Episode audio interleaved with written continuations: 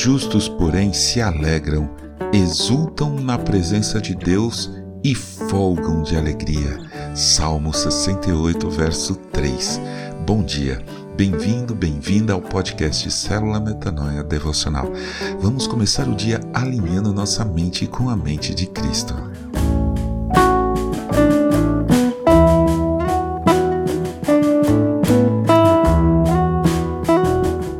Sei se você já sentiu essa sensação de voltar de uma viagem, de um acampamento ou de um retiro espiritual. Chegamos em casa, desmontamos a mala ou a mochila e olhamos ao redor. Ao percebermos que a vida vai continuar como era antes, dá um vazio dentro de nós, parece que recebemos uma ducha de água fria. Pensamos que vamos voltar para a escola ou para o trabalho, para a lida da casa, enfim, para a rotina que tínhamos antes de ir viajar.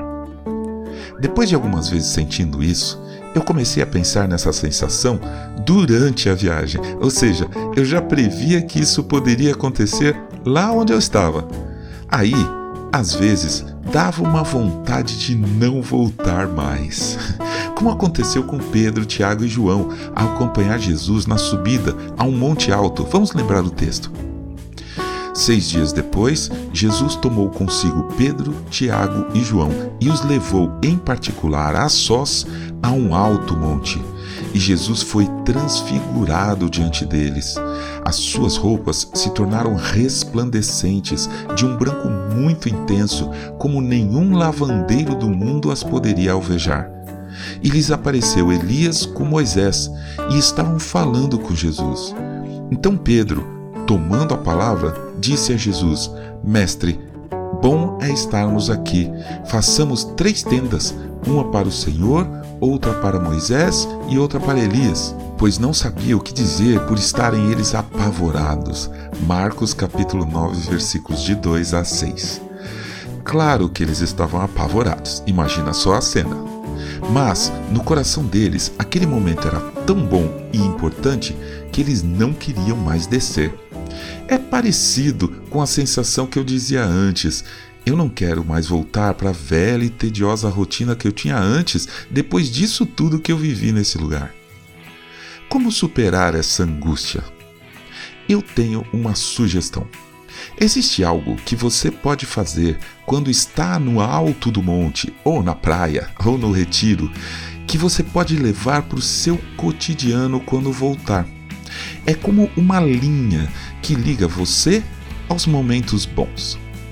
Tenha em sua viagem um momento de devocional especial.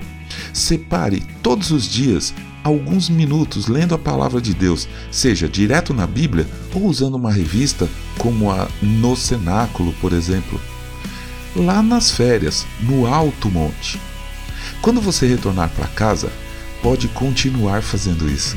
Isso servirá de conforto e alegria, pois você vai perceber que Deus continua com você em todo o tempo. Lá no episódio do Monte da Transfiguração, Após Pedro dizer para construir tendas para ficar por lá, Deus fala e orienta o que é para fazer. Ouça. A seguir, veio uma nuvem que os envolveu, e dela veio uma voz que dizia: Este é o meu filho amado, escutem o que ele diz. E de repente, olhando ao redor, não viram mais ninguém com eles a não ser Jesus. Marcos capítulo 9, versículos 7 e 8. É isso. Basta escutar hoje o que Jesus nos diz, e todo o desânimo, todas as nossas angústias irão embora como uma nuvem de fumaça. Nada mais restará a não ser Jesus.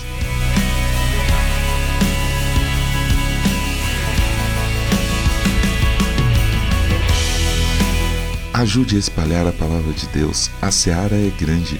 Acompanhe nosso perfil no Instagram. Eu sou João Arce e este é o podcast Célula Metanoia Devocional. Que Deus te abençoe e te guarde com muita saúde e paz nesse dia que está começando. Em nome de Jesus. Amém.